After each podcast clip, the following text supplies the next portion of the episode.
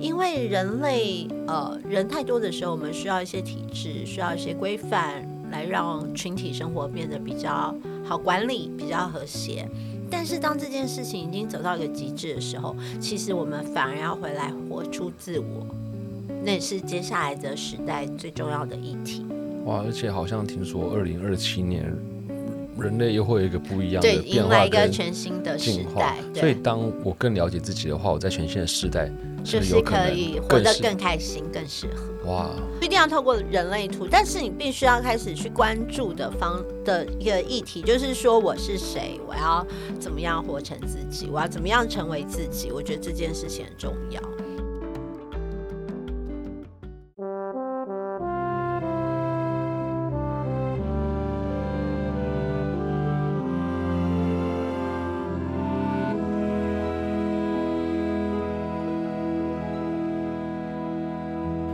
来这 m e s s a 下面用一件旧衣找回你的初心，欢迎回到万秀孙代客洗衣 Pocket 节目，我是万秀洗衣店人称万秀孙的张瑞夫。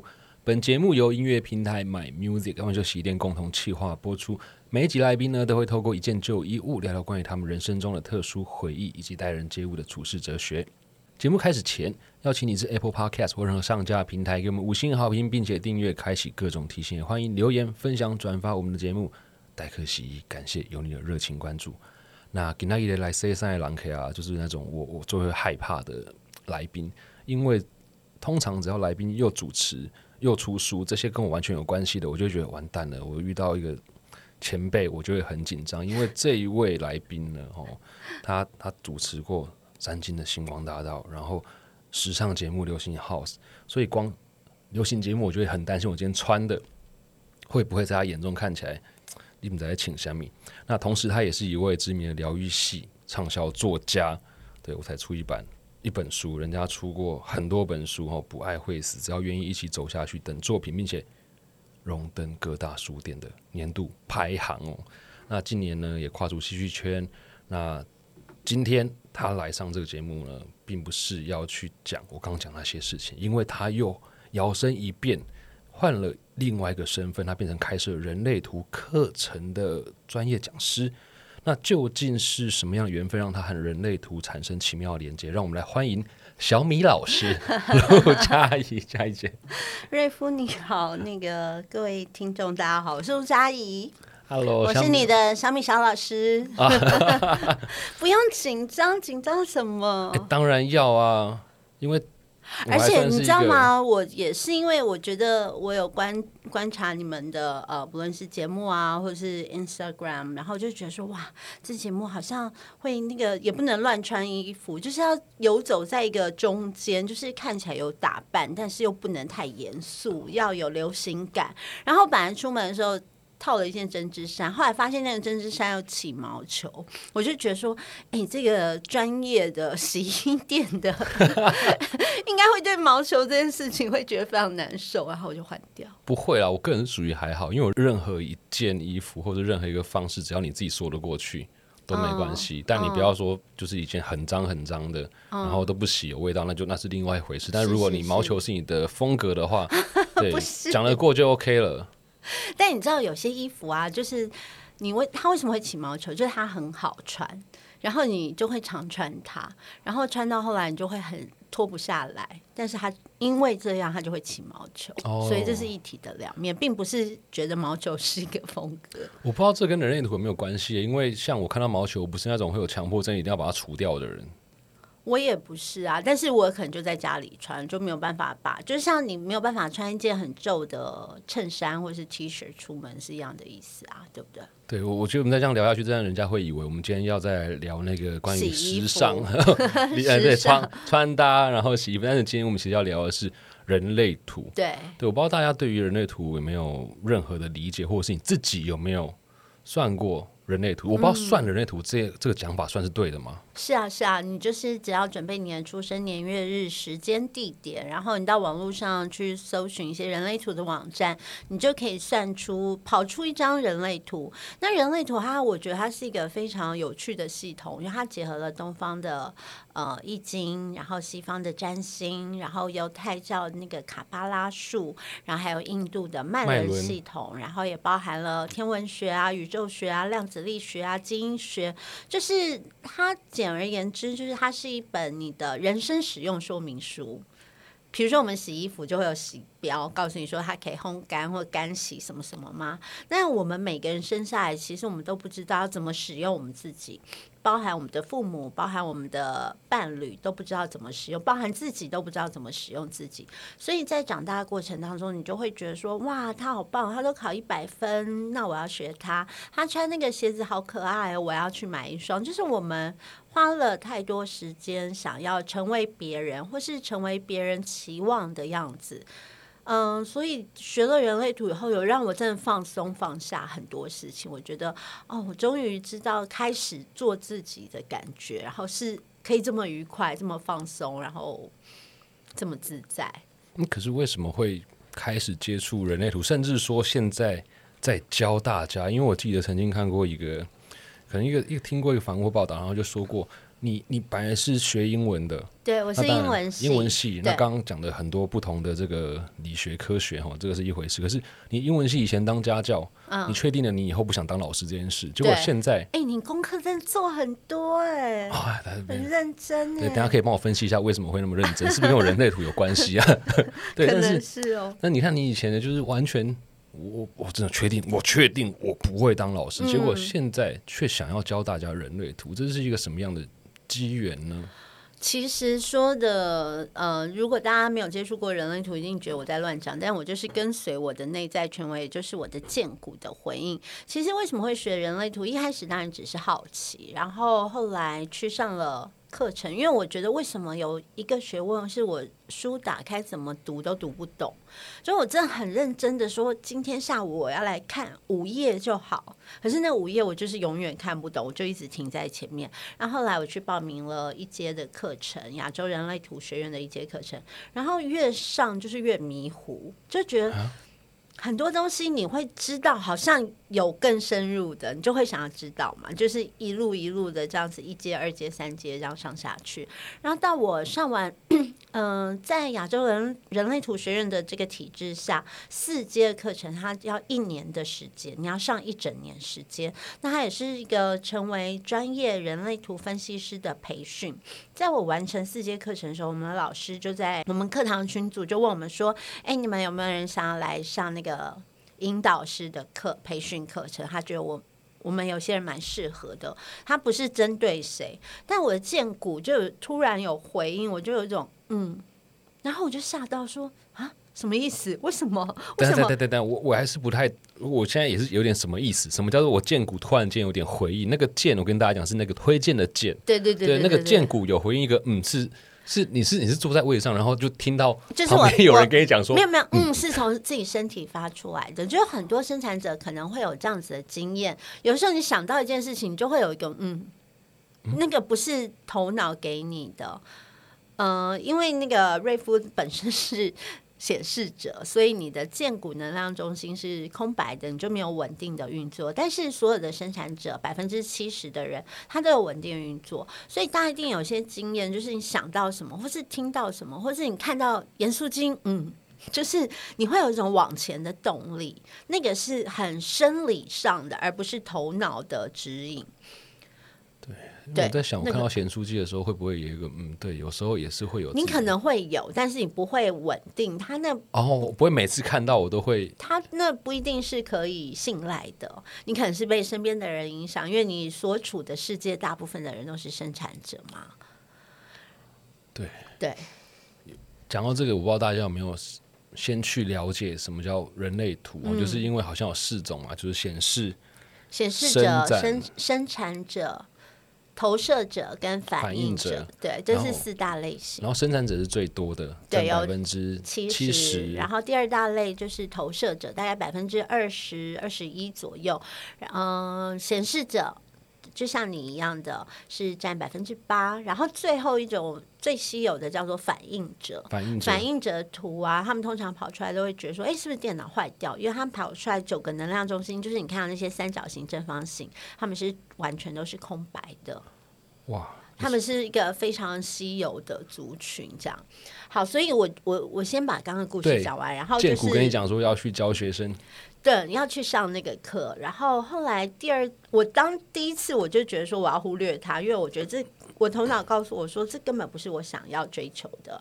然后第二次在开课的前几天，老师又问了一次在群组，我又嗯，然后就想。如果我真的想要好好学人类图，我就是应该要在生活当中实践呐、那我建股都给我一个这么明确的呃讯息，要我前进，我怎么不去？后来我就去上了这课。那当然，上课过程我觉得非常的辛苦，因为有很多很厉害学长姐，我就自己觉得自己好像程度很差，然后就很很辛苦的准备那些课程的内容作业，然后结结果最后我竟然考过了，我超惊讶，因为我到那最后一刻我已经要放弃了，我就每天都边哭的写作业，因为因为作业很多，或者是我觉得在我当时的程度，可能对我来讲会有点吃力，然后我就后来就放弃，我觉得说好没关系，我就把这件事情做完，那有没有考过都没有关系，因为是有人呃是大概一半的人是没有考过这个培训的，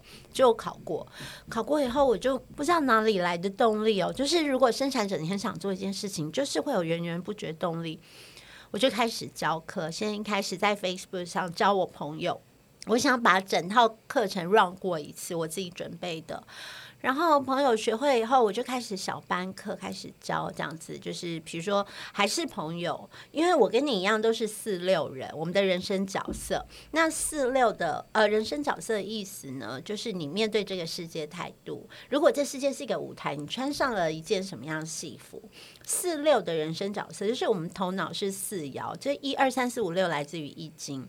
四摇头脑就是我们是机会主义者，我们很喜欢建立关系、建立人脉，我们所有的我们的人脉是我们最重要的资源跟财富。然后六爻的身体，六爻是最上爻，所以我们就很像在屋顶上看着这世界的变化，然后觉得说这些事情好跟我无关。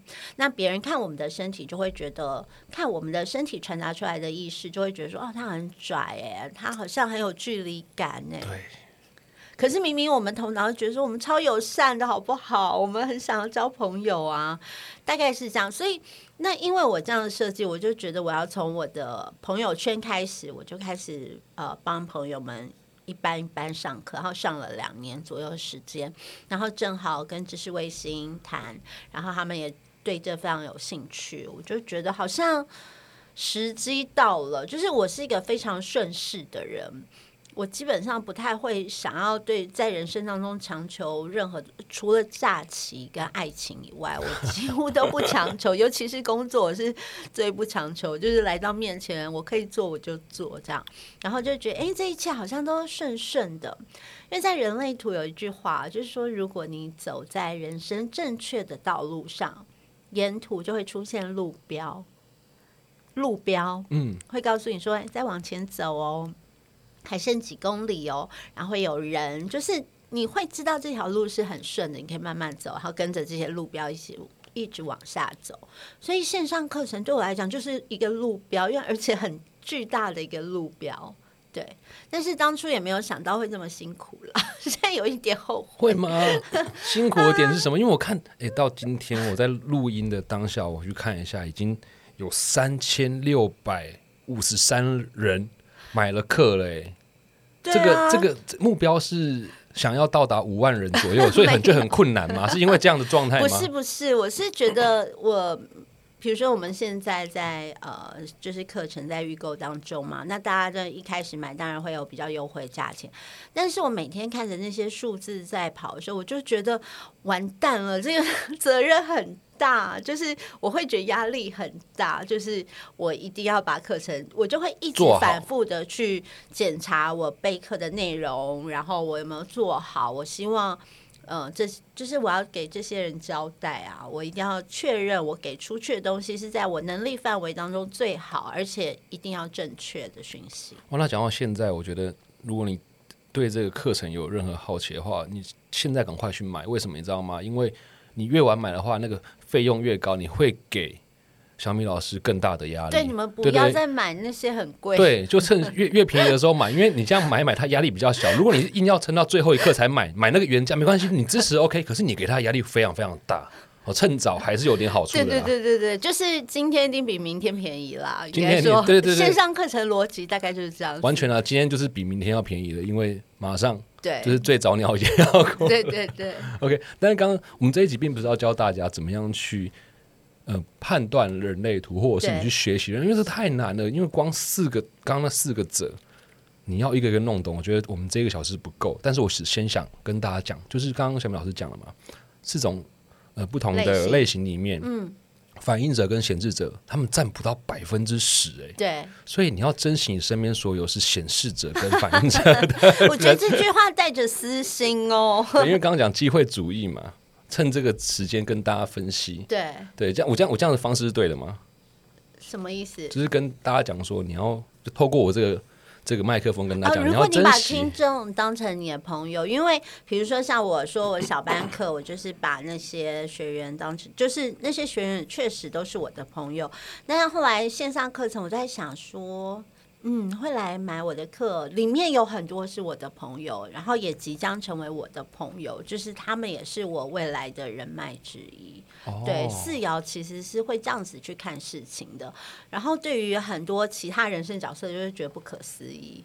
因为说真的，你说像四种类型，然后四爻六爻这个，我光听到现在都已经有点，听不懂吗？我讲很简单呢、哎，我没有听不懂，我听得懂，哦我只在判断这个在耳机外面的朋友们他们听不听得懂。所以其实我觉得人类图它可能在我们这个小型里面，它没办法让大家很快速的理解我可以做什么，但是我觉得可以让大家更知道为什么人类图对一个人是重要的。因为刚刚讲到说人类图是一个人生的使用说明书嘛，嗯那以刚刚小明老师说哦，以前然后自己去感受，然后发现不用过那么辛苦，好像透过人类图，你可以去理解自己，嗯，不一定要像别人一样，对，就是我们每个人都是独一无二的个体。就是，可是你有没有觉得很奇妙？就我们从小到大，我们都会被单一的均一化的标准要求。就是比如说，我英文比较好，数学比较好，但是我历史地理就很烂呢、那我为什么要对，科科都好？对就是这是一个很简单的。呃，很简单的方式去理解，就是从小我们的父母啊、师长或者是社会，就会不断的要求我们，就是你几岁了，你要结婚啊，结婚了你就是要生小孩啊，然后你就是要买房子啊，你没有买房子怎么成家立业？就是有很多的应该，但其实每个人要的人生的模样都会不一样。那你，我觉得人类图会给大家一个勇气，就是让你知道说，你可以不用跟别人一样，你也可以过得很好。因为每个如果每个人都一样，不就很无聊？就这世界上就是要有四大类型，比如说刚刚讲瑞夫是显示者，在这世界上最好的运作呢，就是显示者发起。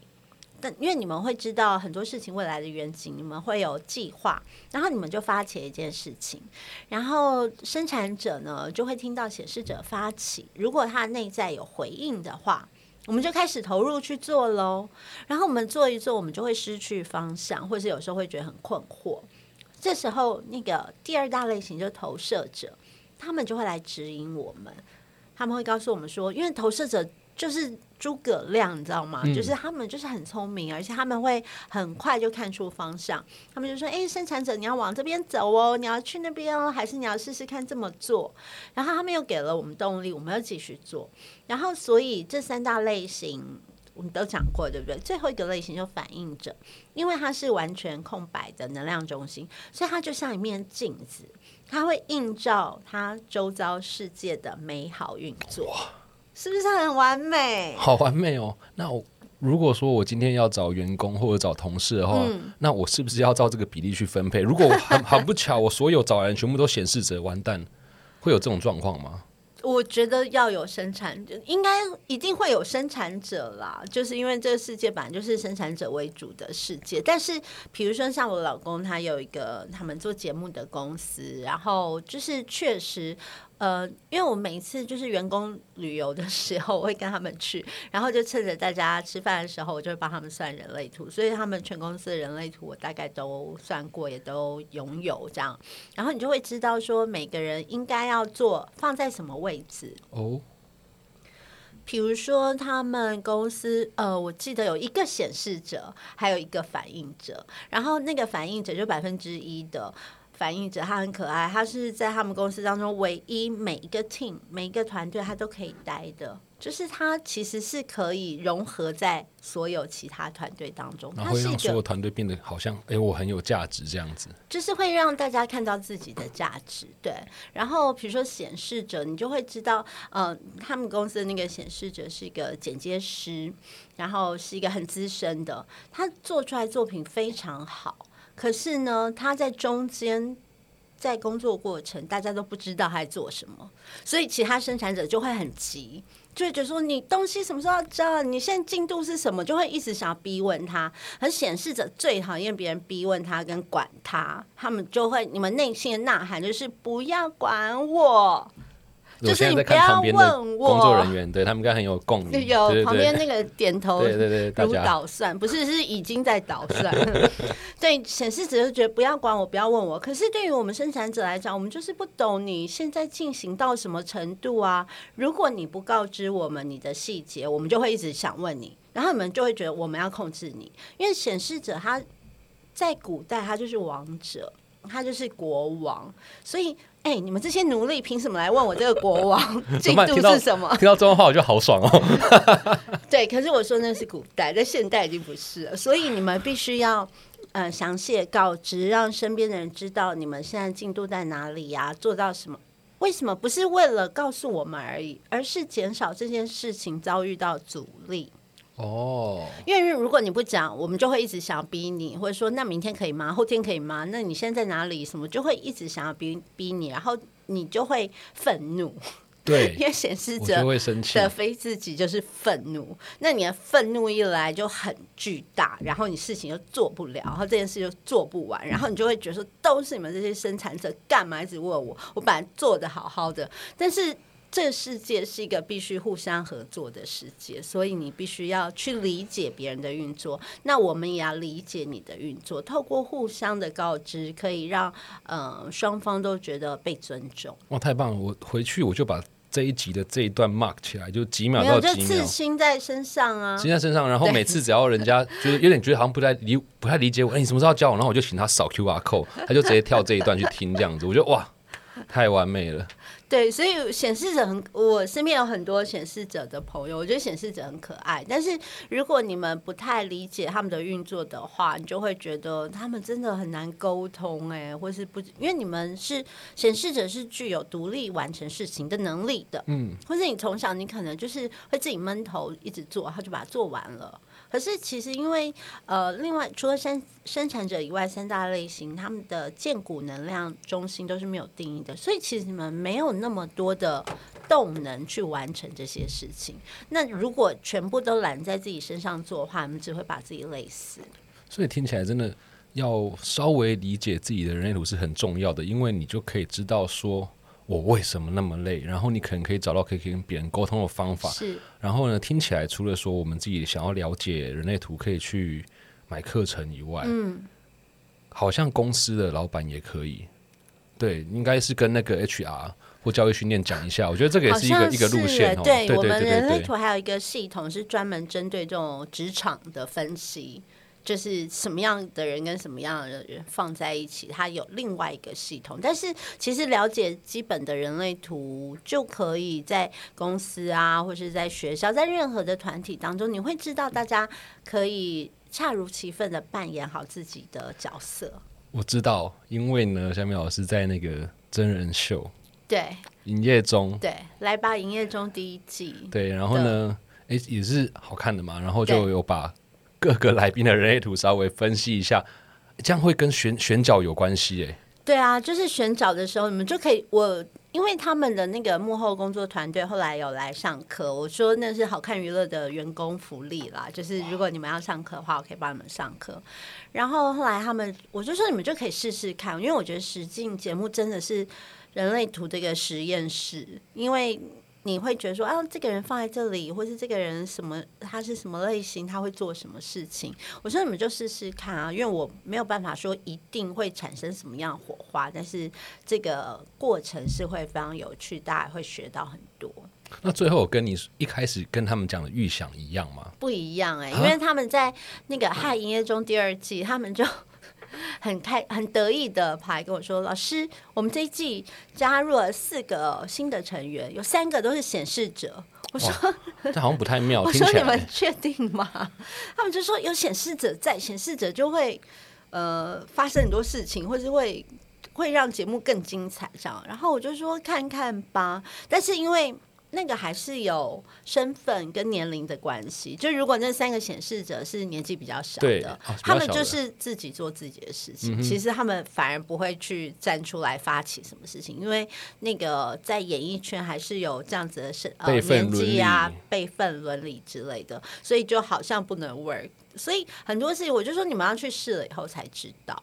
哇，怎么办？我觉得光人类图这件事情就好适合在做一个真人秀的节目哦，就那种、就是真的是真人观察，就就因他的人类图就直接一直摆在外面给他看，然后他旁边都是他的数字，然后然后就会去哦，你又在发起了，真的吗？哦，如果你是那个制作公司有听到的话，对对对。你的见鬼回应的话，对，就就可以就可以试试看，我觉得会蛮有趣的，因为像那个我认识另外一个显示者小八，就是跟我妹的室友，我们跟他一起做那个 podcast，然后小八也是显示者，然后他有一次呢，我们在聚餐，跟我的老师 Joyce，然后他就去发起我老师 Joyce，他说我觉得可以做一个戏，因为他是剧场的嘛，哦做一个人类图相关的剧场的戏，就是不同的人生角色，然后就是在角色设定上面就已经设定好他的人类图是什么，然后他会讲什么话，会有什么举动这样子。然后那时候我的老师也是非常说：“哎、可以耶，就很有兴趣。那成真了吗？”还没有啊，就是前阵子的事情。好，那我们来。观察，就是就近显示者他善尽这个呃仔细告知的能力之后，会不会详细的成真？因为刚刚讲起来，其实每一个不同的类型的人，然后你不同人类图，你都会有自己的一个角色。那我之前也看过一段话，就是像苗信讲，就是说，我觉得这段话超棒的。如果你是一台保时捷，你就帅气的奔驰，比较羡慕沙石车可以载很多。那我想，呃，去理解人类图这件事情，就可以让自己更加了解自己。然后，我觉得有时候好像可以放过自己一点点。对啊，你就是你就你就是保时捷，你在那边觉得砂石车可以盖房子很棒，就是每个人都在羡慕别人，而忘记去发挥自己 拥有的特质。嗯我觉得这一点是很可可惜的。那像你这样子回过头去看你自己的人类图之后，你跟你过去所做的职业是有关联性的吗？还是你突然间学完人类图才发现说，OK，那我不要再做以前的事情呢？会有这样的状况吗？嗯，也不会，就是我以前做的事情，可是我会去检查，就是有些事情是我建股没有回应，但是所有人都跟会跟我讲说你可以做啊，然后你很适合，你做的很好，但是我做完之后，我就会有一种我不想面对耶，就是好结束就就是你不会觉得说很快乐或是很满足，即便你完成，然后大家就说啊很棒很好，但是你就是。你对这件事本来就没有那么大的回应或那么大的兴趣。那比如说做时尚节目，我本来就是很喜欢时尚，我在那当下我就是。呃，我见过都超有回应的，我介绍每件衣服、每个包包、每个鞋子，我都都超有回应的。那那个能量就会传递出去。那如果我今天在做一个，比如说比较严肃议题的记者会，好了，主持，我可能会很紧张，因为我对这件事情不是那么深入的了解，或者是。呃，我可以透过记忆啊，然后做功课来了解，但是我对这件事情是不是真的有热情，那个其实蛮明显的。哦，就回过头看自己人类图之后，就会发现你辨别自己是否真心热爱是一个很重要的事情。对，比如说写书，我觉得我就是真的很喜欢啊，就是我就是对这件事很有回应，我就是可以一直写一直写。你会发现做某一些事情，你会觉得过程很痛苦。比如说我现在线上课程，我也是觉得很痛苦，但是你做完又会觉得很爽。你懂我意思吗？而不是做一件你觉得哦，OK 啊，我会做很轻松。他做完以后就不想要再回头看这件事情。你可能回头看会觉得很挫折，很很挫败，觉得说为什么我还要再做这个事情？就会有一些其他的不舒服的感觉。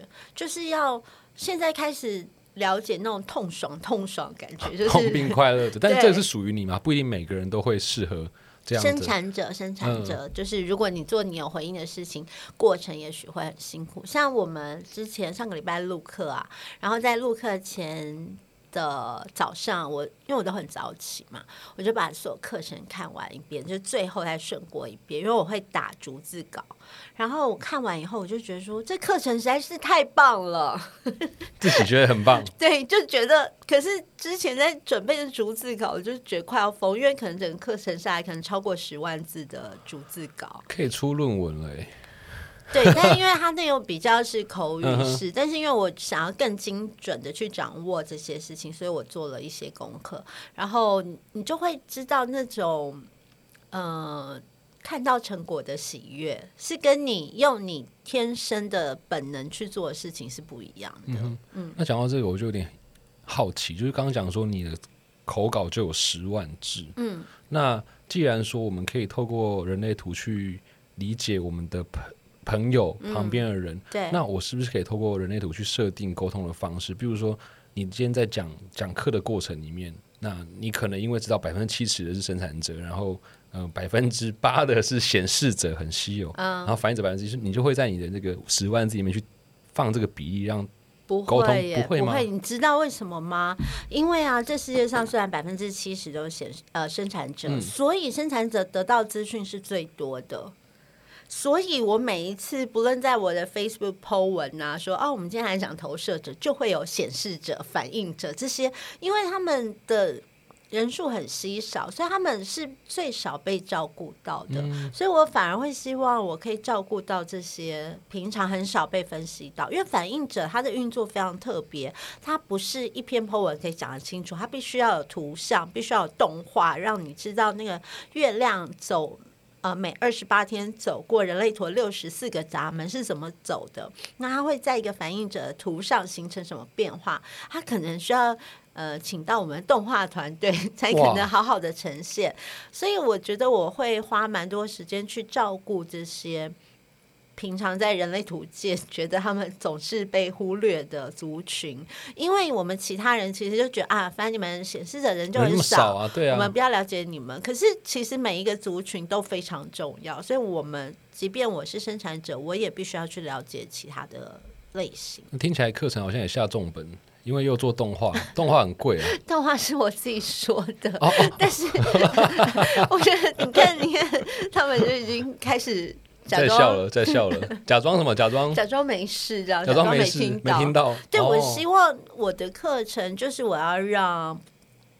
完全不懂人类图的人，或者是之前，嗯，可能跟我小跟我以前一样，就是看书看了很久，然后搞不清楚的人，就至少你在上完我的课，可以有个基础的概念。然后之后，你不论想要再继续去进修人类图，去上其他课，或者是你想要自己买书自修，你都有一个方向，而且你就会突然觉得说，哎，书上那些字我现在看得懂，组合在一起，我好像也看得懂什么意思。那是我的目标。这样很好，因为像我自己在准备功课的过程里面，这功课是跟访问小明姐这个的过程，我就会觉得说，嗯，我自己准备完之后，好像更理解自己一点点，然后你会觉得好像可以哦，得到点安慰，就会想要买 课程，真心的，真心不开玩笑，就有这种感觉。因为其实人人类图有一个很棒的方式，呃，很棒的作用在于，就是你会觉得你不。不孤单，不寂寞，你会觉得你没有问题。因为以前在接触人类图之前，我就会觉得说，为什么我跟这个世界那么格格不入？然后为什么大家好像都呃生活的很开心？为什么我会遇到这么多困扰？我有这么多烦恼，我这么痛苦，就觉得 life is hard，就是人生好难哦。可是，一看我人类图，然后我了解人类图以后，我就知道说，哦，这是我的设计，原来我就是设计来被来感受这些东西的。那呃，辛苦的同时，会比别人有了更多的经历跟感受，那个其实是一份礼物。然后你就突然觉得，你那些逻辑一转过来，你就再也不会觉得说人生很辛苦，你就觉得，嗯，我们就是来体验的，每个人带着不同的。呃，人生使用说明书，我们来体验这个人生，就是觉得很好玩。就听起来好像真的理解完之后，对自己人生的使用说明会更加清楚。嗯，那既然是对人生的使用说明啊，我不知道有没有人问过这个问题，毕竟你也是流行教主嘛。人类图跟选择穿衣服，它会有关联性有哎，就是比如说六爻。我们老那是我们上课的时候老师讲六爻啊，它就是最最上面的爻，所以六爻的人会给别人一种仙气的感觉，仙气飘飘。然后六爻的人他穿的衣服就常常会有一些你知道比较浪漫的飘啊，尤其是女生就会有一种仙女的感觉。哦，所以当你知道自己人类图之后，你就可以选择。更适合自己出现在别人面前的样子，没有是这种人天生他就会选择这样，或者是就算他没有穿那种飘飘衣服，他还是会给人一种仙气的感觉。你们觉得他有仙气吗？完蛋了，应该是客气，那个有深的，那个深啊。那对，就是其实都有很多可以对应的，很有趣。那毕竟我们这个节目都邀请大家带一件衣服来聊聊嘛，那。不知道水美老师，你今天带什么衣服？这跟你的人类图会不会有关系呢？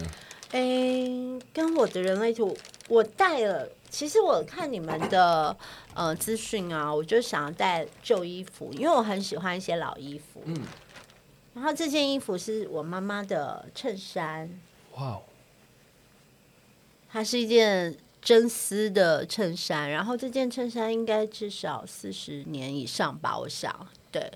然后，因为我很喜欢去挖我父母的衣服，因为呢，我我小时候是在衣服堆中长大的，所以我觉得我后来做流行节目，好像就是小时候就已经注定。因为我爸爸是做成衣贸易的，然后他们是做外销，所以我从小就是在我爸公司的样品间。里面就会很多衣服，然后就是放假，如果爸要加班，就带我们去，然后我们就会在那边挑衣服。然后比如说那时候做童装，我爸爸就会把整本目录给我看，他就说：“你帮我选最喜欢的哪些，然后打勾、打星星、打三角形这样子。”然后我爸爸妈妈都是非常注重打扮的人，就是他们全身上下都不会马虎。然后包包含我奶奶，她是一个，她是一个。呃，老太太，满头白发老太太，但是她只要出现，不论去做什么，即便是逛街，她都是全套旗袍，然后搭配那个耳环跟项链，都是一套一套一套的，都是搭好春夏秋冬。所以我对于服装一直是非常非常迷恋。我就说我人生最大资产。就是服装，但我的东西不一定都是一些很精品的服装。我喜欢各式各样服装，然后我很喜欢在旅行的时候去世界各地的跳蚤市场去找到一些旧的衣服，然后把它搬回来这样子。那你搬回来之后会穿吗？会啊，但是你知道有些衣服可能我觉得一生就穿一次或两次，像这件还没有穿过。但是你看这个应该就是。类似八零年代的衣服，所以它有这样子的袖子，它在袖子这边是做皱褶的，有点公主袖蓬蓬的感觉。然后丝质的，其实在这两季也开始流行这些有光泽感的东西。然后小立领就是流行，就是在每十年、二十年又会重新回来一次。然后我就会想要把旧的东西跟新的东西做搭配。但是不是我平常其实都穿的非常简单，然后因为近年都在户外啊、爬山啊、露营，所以我都会穿一些比较机能的服装。但是如果有机会，我就会想要玩一些造型的好玩的东西。很巧，我觉得今天根本就是注定好的，因为我们身上都有条纹嘛。当然，这条纹是我个人研究出来的。然后我穿了一个有黑白条纹的衣服，对。然后小米老师他也是一个黑白条纹，然后他拿出来的衣服呢是这个绿色的。哎呦，哎，对我中间这一块是绿色的，硬要硬要牵扯在一起。哎，真的耶！所以这件衣服对你来讲，它的意义就是想要跟大家讲说，旧的衣服它是好看的，还是说它也跟你爸爸妈妈带给你的回忆有关系啊？我觉得就是我记。呃，我觉得每一个人他长大会长成什么样子，其实就是从小到大很多的累积。那我还蛮感谢我父母，就是在我长大的过程当中，不断的呃。就是从很小就会开始告诉我一些关于现在大家说时尚的概念，而让我一直是在这样子的环境当中成长的。所以我非常，我家里还有很多我妈妈，我我每次回我爸妈家，我就会去翻我妈的 柜子，然后就会在那个衣柜伸出找到钱。没有翻出那个包包，就比如说很很旧的名牌包，然后我就会很喜欢，因为很漂亮。就是，可是它可能那个皮质的颜色都已经变快黑色，我就特别喜欢用这样子的东西。所以，真的也要跟大家讲，就是你你没事。回家或者是回老家，就是去翻，就是去翻阿公阿妈的柜子，爸爸妈妈的柜子。所以，因为我看到你们介绍啊，就是有很多人家留下来的衣服，对，我觉得那些都超棒的，就一定很好玩。因为我自己就是非常喜欢去翻这些东西。如果每个人都可以像你一样，就是觉得那些衣服很好玩的话，那这些衣服可能就不会出现留在我们洗衣店了。因为就算是他的父母不在了，他也可以拿回去玩。是，我觉得就是服装就是一个拿来玩的东西啊，而且越多越好。所以我现在要善尽我告知的义务，就每一件衣服，我觉得大家都可以到洗衣店把它带回家，纵使它这个已经人已经不在了，你也可以好好的呃来做不同的搭配，或是给需要。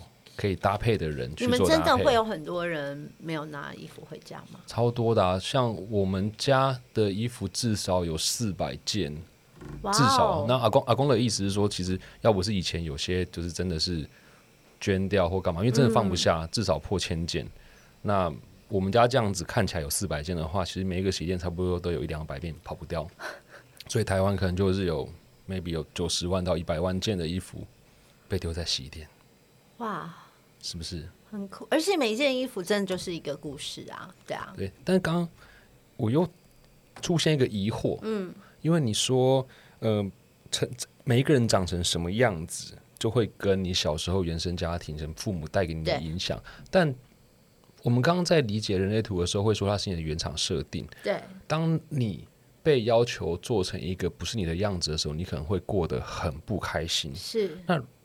面对这种状况的时候，要要怎么办呢？那有可能你现在这个样子，其实并不是你真的开心吗？嗯，其实你开不开心，自己最知道啊。就是如果。我觉得很多会想要来学习人类图的，或是在长大的过程当中会寻求一些身心灵的人，他可能对于生活，或是他可能觉得 OK，但是就觉得好像哪里怪怪的。就是你开不开心，你的内在一定会知道，但你的头脑就会告诉你说：没有啊，大家变成大人就是要这样子啊，就是要很辛苦，就是要接受这个。但是。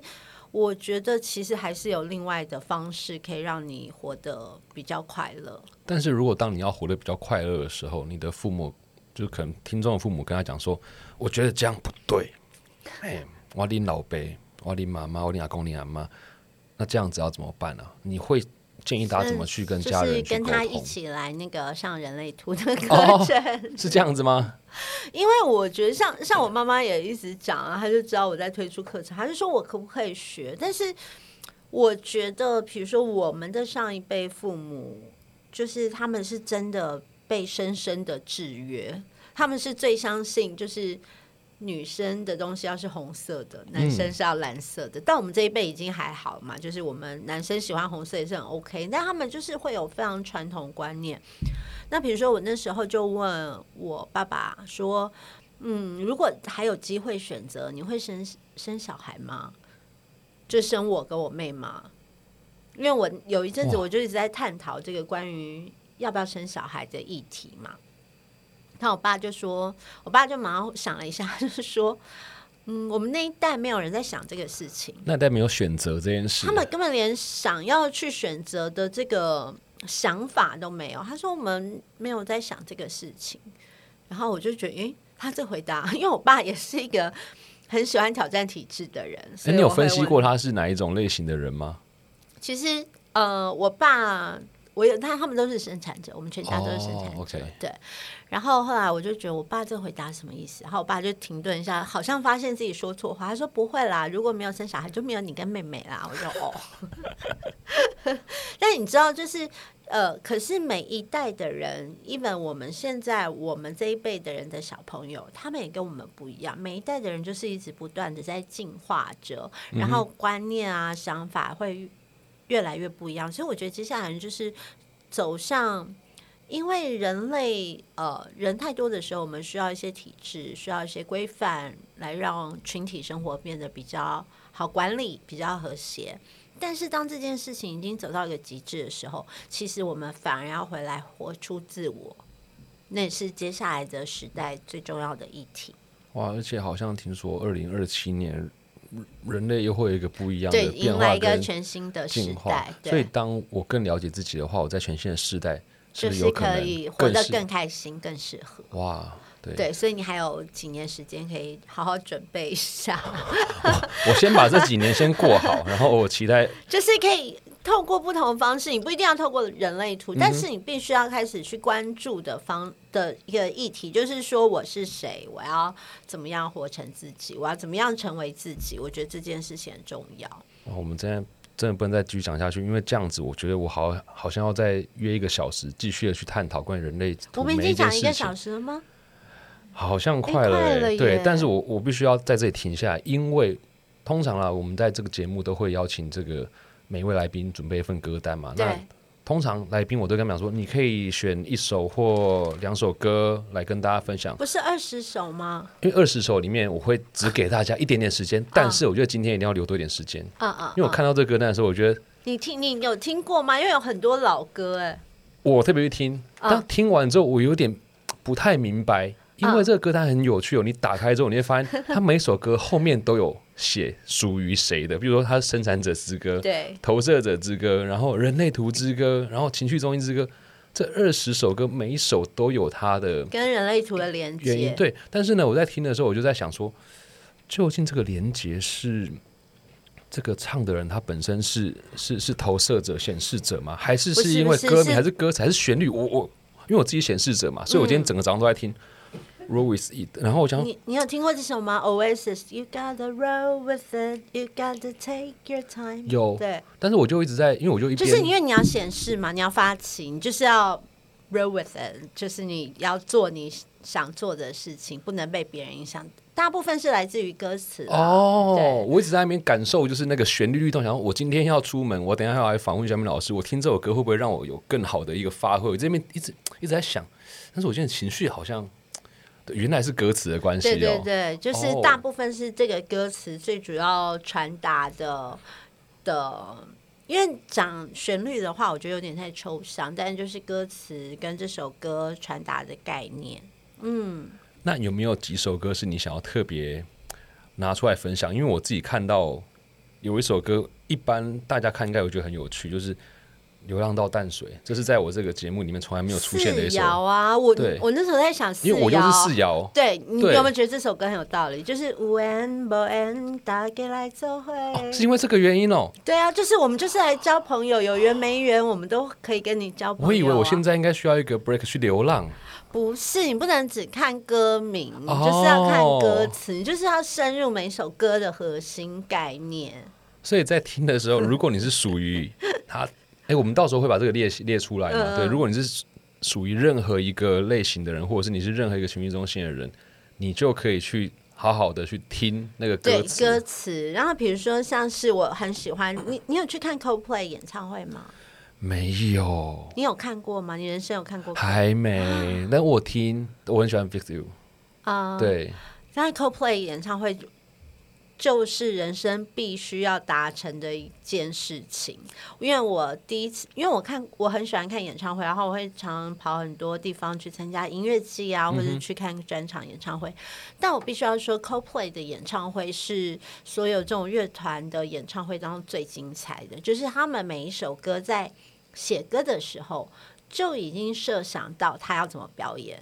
应该是说，他的每一专辑里面每一首歌曲是为了表演而生的，所以你可以想象，在这样子精密的安排，从这首歌的出呃出发点就是这样子，为了表演而存在，所以一定要看。我觉得 CoPlay 的演唱会就是一个集体的 Party。哇，对，然后呃，像 CoPlay 有一首，我觉得我一直非常喜欢歌，就叫 Fix You。嗯，那我把它叫做人类图和图之歌。那其实一开始我听到这首歌的时候，我就觉得就是我老公啊，就是他把我修好了。就我跟他在一起到今年十八年了，然后我们结婚十年，交往八年以后结婚。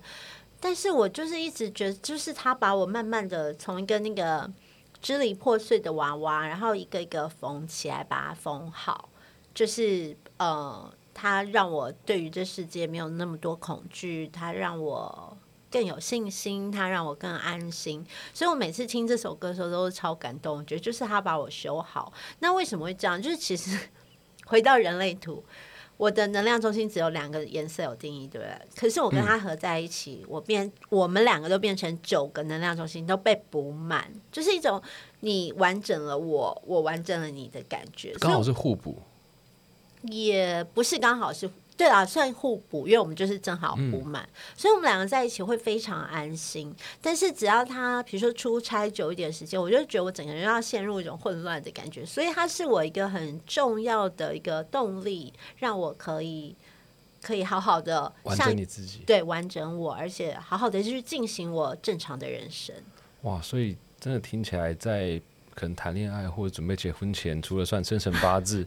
人类图还是非常重，对，要去合图。对我这个先记下来。然后刚刚我跟徐明老师有聊，在一开始还没交往前，如果你要问别人的话，你就可以跟人家讲说：“哎，你知道吗？最近人类图很红，哎，你有算过吗？哎，不要试试看。”那我就不用跟人家要他的生辰八字，就是用这种方法就可以得到合理的或是你让他直接输入啊，你就不用跟他要生辰对，那当然你也可以自己去，就是买这个课程哦。所以这个时候不免要跟大家宣传一下。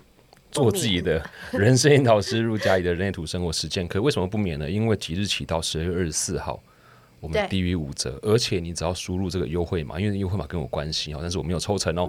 R E E F 三五零，虽然说是 REF，可是你输入 R E E F 三五零就可以再折三五零，你款我喝不？很像在卖东西，对我在告知啊，我善尽我的义务嘛，对不对？很棒，对，所以希望大家务必，但是我这样讲务必好像。不要务必啦，就如果有有需要的话，然后让隔离上网哈处理之类哈来洽询弄也塞啊。如果有任何疑问的话，就到陆佳怡小米老师的 Facebook 对，或是 IG 对，或者是知识卫星那个课程页的网页，我们都会去回答大家问题。那你要来上吗？我觉得你很需要。我要啊，我当然要啊，对啊，我肯定要。我我自己在准备完功课之后，觉得说，嗯，我真的需要。对，我觉得因为它是一个很最简单的入门啦，然后我希望大家可以透过这个入门，至少了解人类图是什么。嗯，因为像我就觉得是得到一点安慰的方法。真的吗？对，所以今天你你知道你有一条是全世界所有人类图当中最三十六条通道当中最多愁善感的，就是情绪中心，所以你的内在就是很多情绪，然后很。就是别人无法了解，因为那条通道也是，就是三十九号到五十五号通道那条通道的情绪，你也不知道怎么跟别人讲。但是你内在就是有各式各样的情绪，然后有时候忧郁，有时候开心，或你就是自己在自己的情绪周期当中起伏的。那其实很重要一点就是，那个是一个礼物啊，就是你可以比别人更敏感、更敏锐的去。到这些情绪，然后你就去感觉你的感觉，感觉你的情绪，然后把它拿来做成，不论是创作或是表演的能量。感谢小米老师，所以请大家务必珍惜我。那今天 对对，我用这个结论很棒，有没有？哎，对 对，而且在这个时候，赶快把他的节目就是哎，这当成结论。所以呢，今天再次感谢小米老师，然后。来上这个节目，也请大家记得限时优惠有 R E F 三五零就可以再折扣三五零。以上呢就是这一集万秀孙代客席邀请上买 Music 上 First Story Spotify Gay Box Apple Podcast 跟 Google Podcast 各大平台五星订阅，并且好评我们的节目，也欢迎留言让我知道你想听什么样的节目内容。你也可以在买 Music 点听。